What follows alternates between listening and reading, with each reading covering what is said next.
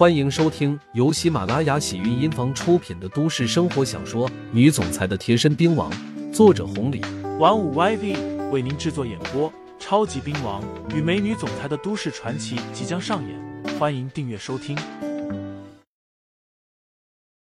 第四十章，那点钱算啥？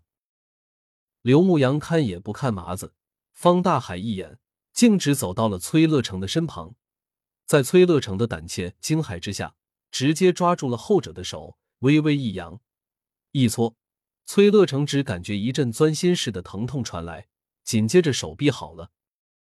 刘牧阳将崔乐成的手臂恢复了之后，这才走到了崔二姐和韩倩倩的近前，直接问道：“韩倩倩是吧？你来二姐的场子是不是自愿呢？”韩倩倩完全吓傻了，她使劲的点头。如果之前只是为了混一口饭吃才来的崔二姐场子，现在他是铁了心要跟着崔二姐啊！崔二姐身边有这么一位猛人。以后谁还敢欺负啊？别说麻子了，纵然是七爷也不敢啊。那我再问你，你为什么要离开麻子的场子，来崔二姐的场子？韩倩倩一愣，有些胆怯的看向了麻子，不敢说。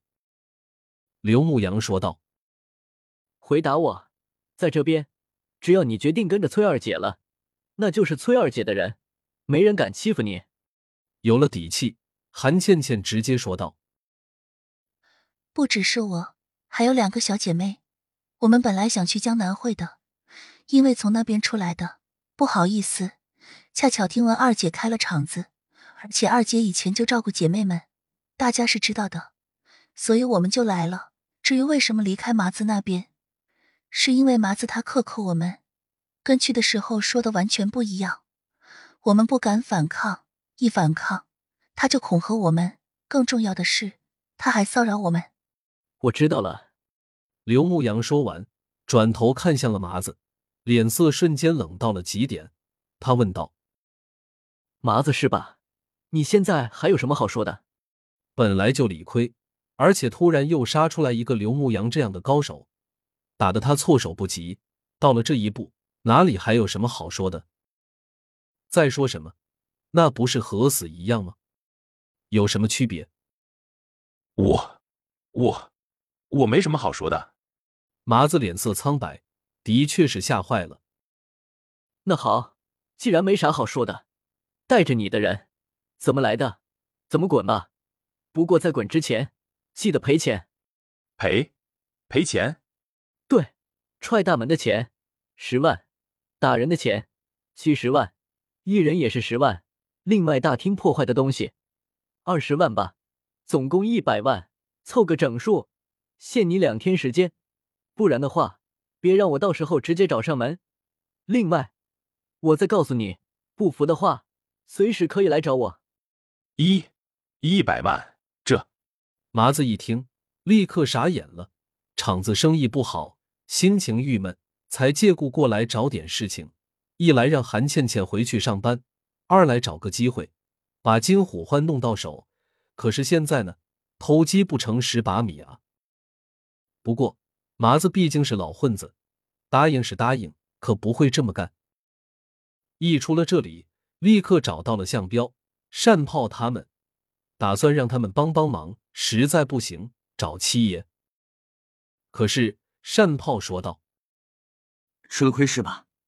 之前劝你你不听，乖乖的把一百万给了。”向彪也说道：“两天时间，我劝你。”现在还是去凑钱吧，别想着暴富了。我和单炮都认了，不怪我们，要怪就怪，连七爷都登门道歉了，还赔了几百万。你说说看，我们那点钱算啥？什么？连七爷都赔钱登门道歉了？麻子震惊的脸都白了。你以为，如果不是七爷这么干了，我和善炮能这么服软？另外。你以为崔二姐的厂子能开起来？听到向彪的话，麻子腿一软，是真的服了。而且他回头找人一打听，这一切都是真的。别说报复了，就是有这想法都不现实了。赶紧找人凑钱去了。只不过向彪、单炮他们可能对于刘牧阳不熟悉，当年麻子和老鬼头接触的多，还是知道的。